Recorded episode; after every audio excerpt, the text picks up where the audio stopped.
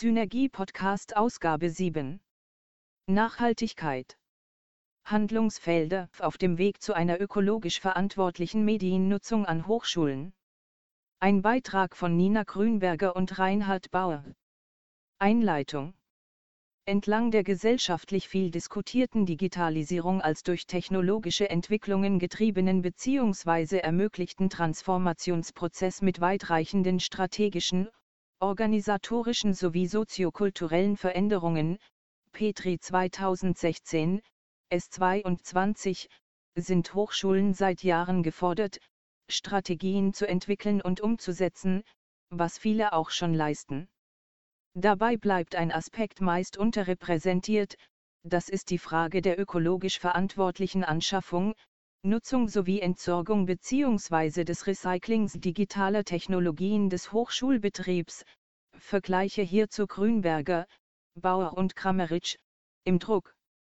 Dieser Aspekt kann auch im Rahmen der ZÖD-Mission im Sinne einer Stärkung der Verantwortungsübernahme der Hochschule gegenüber gesellschaftlichen Anliegen, Zummer und Benewort 2011, in enger Anknüpfung an Forschung und Lehre, Henke, Pasternak und Schmidt 2016, S13, berücksichtigt werden. Ökologisch werden gegenwärtig Mensch, Anthropos, bzw. Medien, Media, als bedeutendste Faktoren der Veränderung des Planeten Erde betrachtet. Sie haben den Wechsel von der bisherigen geochronologischen Epoche der Holozäne zur Anthropozäne, Parikka 2015, bzw. Mediaszene, Parikka 2018, eingeläutet. Anders formuliert, zum Schutz unserer Lebenswelt ist eine ökologisch nachhaltige Mediennutzung sowohl als Bildungsinstitution als auch als Individualnutzerin und Nutzer unumgänglich. Der vorliegende Beitrag skizziert mögliche Handlungsfelder von Hochschulen in diesem Spannungsfeld und führt deren Verantwortung vor Augen. Dem ist eine einführende Fabel vorangestellt. Pinguine, Walrosse und It-Ausstattung, monokausales versus systemisches Denken. In The Tip of the Iceberg, 2001, erzählt David Hutchins die Geschichte von Pinguinen und Walrossen, die sich zu einer Geschäftseinheit für das Gut von Muscheln zusammenschließen. Zwei Schlüsselmomente der Fabel sind das Systemmanagement und die Anpassungsleistung an Veränderungen. Zunächst finden wir einen Eisberg vor, auf dem Pinguine und Walrosse leben, die reichlich mit Muscheln versorgt sind. Da die Pinguine nicht in der Lage sind, Muscheln zu fangen, schlagen sie den Walrossen einen Deal vor, die Walrosse dürfen die Muscheln vom Eisberg der Pinguine fangen, und diese werden im Gegenzug von den Walrossen zum Muschelverzehr eingeladen. Selbstverständlich dürfen die Walrosse die Pinguine nicht fressen. Dieses System sorgt für Stabilität unter den Tieren und für eine ausreichende Muschelversorgung so lange, bis ein Pinguin das Auslangen der Ressourcen für alle in Frage stellt. Seine Zweifel werden allerdings zerstreut, was dazu führt, dass das System, sprich, der Eisberg ins Wanken gerät, Pinguine und Walrosse sind vom jeweiligen Erfolg geblendet. Das Ansteigen ihrer Population führt dazu, dass schon bald Pinguine vermisst werden. Das System muss überarbeitet werden. Der Unternehmensberater Hans Reit, jeder Pinguin und jedes Walross müsse einen Sensibilisierungsworkshop absolvieren. Dies löst das Problem nicht. Fundamentalere Veränderungen sind nötig. Alle Bewohnerinnen und Bewohner des Eisbergs kommen zusammen und entwickeln Ideen, eine Webpräsenz mit E-Commerce-Funktionen zur Bestellung von Muscheln soll Abhilfe schaffen. Der Eisberg wird so in letzter Minute vor dem Untergang bewahrt. Nur der Blick auf das ganze System, auf das Zusammenwirken aller Elemente, führt zur Lösung. Reines Streben nach Erfolgsmaximierung verhindert die Berücksichtigung aller direkt oder indirekt durch ein bestimmtes Verhalten ausgelösten Effekte. Hutchins, Fabel zeigt, dass monokausales Wenn-Dann-Denken attraktiv ist, aber kaum der Komplexität multipler Ursache-Wirkungszusammenhänge unserer Lebenswelt entspricht. Das Vorantreiben von Digitalisierungsprozessen an Hochschulen erfordert es, das Ganze in den Blick zu nehmen. Nach Hutchins, 2001, S68, kommen dabei insbesondere zwei Prozesse zum Tragen, der Verstärkungsprozess, Reinforcing, und der Ausgleichsprozess, Balancing. Analog zu Hutchins. Schleifendiagramm des Eisbergsystems, Vergleiche Abbildung 1, lässt sich ein Schleifendiagramm der Digitalisierung darstellen, Vergleiche Abbildung 2. In Abbildung 1 findet sich die variable Anzahl der Pinguine und Walrosse. Analog zur zunehmenden Anzahl von Pinguinen und Walrossen steigt die Anzahl der für den Verzehr verfügbaren Muscheln und damit die Attraktivität des Eisbergs. Mundpropaganda führt zum Anstieg der Pinguin- und Walrossbevölkerung, wodurch die Anzahl der verfügbaren Muscheln weiter zunimmt etc. Analog dazu lässt die Darstellung der Dynamiken der Digitalisierung an Hochschulen in Abbildung 2 folgenden Verstärkungsprozess erkennen, durch die Anzahl der Nutzenden steigt der Bedarf an IT-Infrastruktur für Lehre, Forschung und Verwaltung. Dabei wird der IT-Infrastruktur unter anderem die Funktion der Steigerung von Qualität und Effizienz zugesprochen. Der Ausgleichsprozess A in Abbildung 1 zeigt, dass die Zunahme an Pinguinen und Walrossen den Eisberg an seine Belastungsgrenze führt. Mit weniger Platz pro Tier steigen Territorialkämpfe, die Attraktivität des Eisbergs sinkt für andere Tiere und die Zahl der Pinguine auf dem Eisberg nimmt ebenso ab wie jene der muschlerntenden Walrosse. Dadurch stehen weniger Muscheln zur Verfügung, was die Attraktivität des Eisbergs weiter schmälert. Das Wachstum der Eisbergpopulation ist gestoppt. Abbildung 2 illustriert einen ähnlichen Ausgleichsprozess, die steigende Anzahl an Nutzenden der IT-Infrastruktur beeinflusst Qualität und Effizienz der Digitalisierungsmaßnahmen. Der Wartungsaufwand steigt, die Funktionstüchtigkeit der IT-Infrastruktur, zum Beispiel verfügbare Arbeitsplätze, WLAN, nimmt ab und bedarf einer kontinuierlichen Modernisierung, veraltete und nicht funktionierende IT-Infrastruktur beeinträchtigt die Attraktivität digitaler Angebote. Die Nutzungszahl nimmt ab, was den Digitalisierungsprozess beeinträchtigt. Sowohl das Eisbergsystem als auch die Digitalisierung an Hochschulen sind kaum von außen beeinflussbar. Gerade das ist bezogen auf die Aufgabe der Sensibilisierung für ein ökologisch nachhaltiges Medienhandeln aller Hochschulangehörigen notwendig und umfasst insbesondere eine systemische Perspektive, The more aware we become of underlying systemic structures, The More Leverage for Change We Possess, Hutchins 2001, S69. Neben Green-It-Lösungen, sprich, der ressourcenschonenden Nutzung digitaler Technologien über ihren gesamten Lebenszyklus hinweg, braucht es eine Sensibilisierung, das Bewusstmachen und die Eröffnung von Handlungsalternativen und gegebenenfalls die Integration der ökologisch nachhaltigen Digitalisierung in weitere hochschulische Maßnahmen des Umweltschutzes.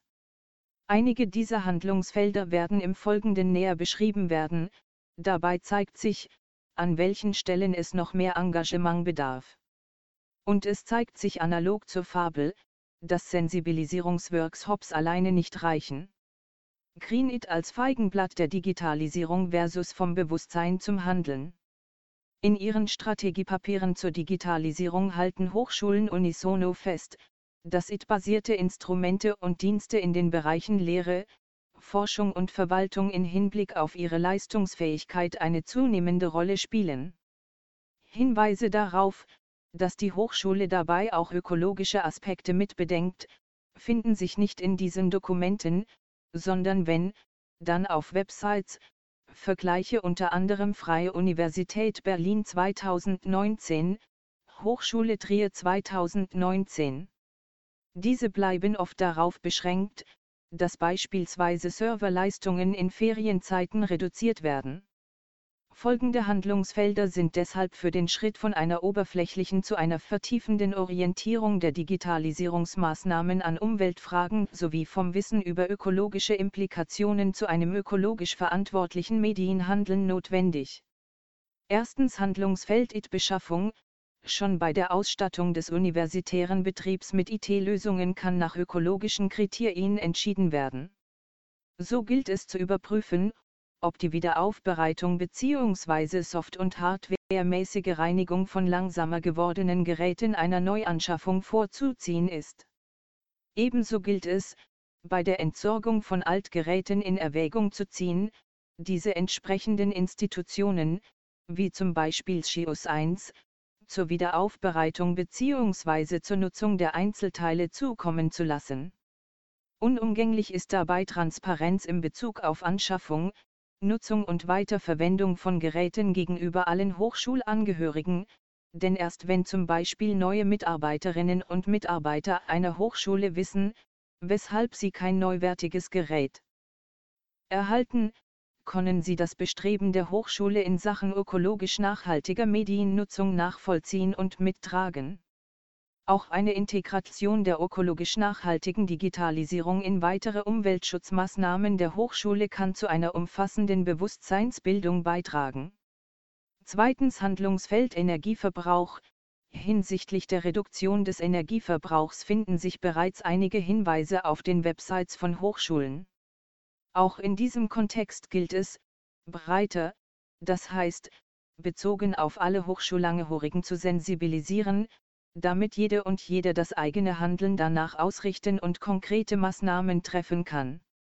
Dazu gehören etwa das gänzliche Abschalten von Geräten in langeren Nutzungspausen, die Reduktion der Anzahl von Endgeräten im Standby-Modus oder das Wissen ob des Energieverbrauchs von Cloud-Diensten, siehe dazu Radio 2017, und damit eine datensparsame Mediennutzung.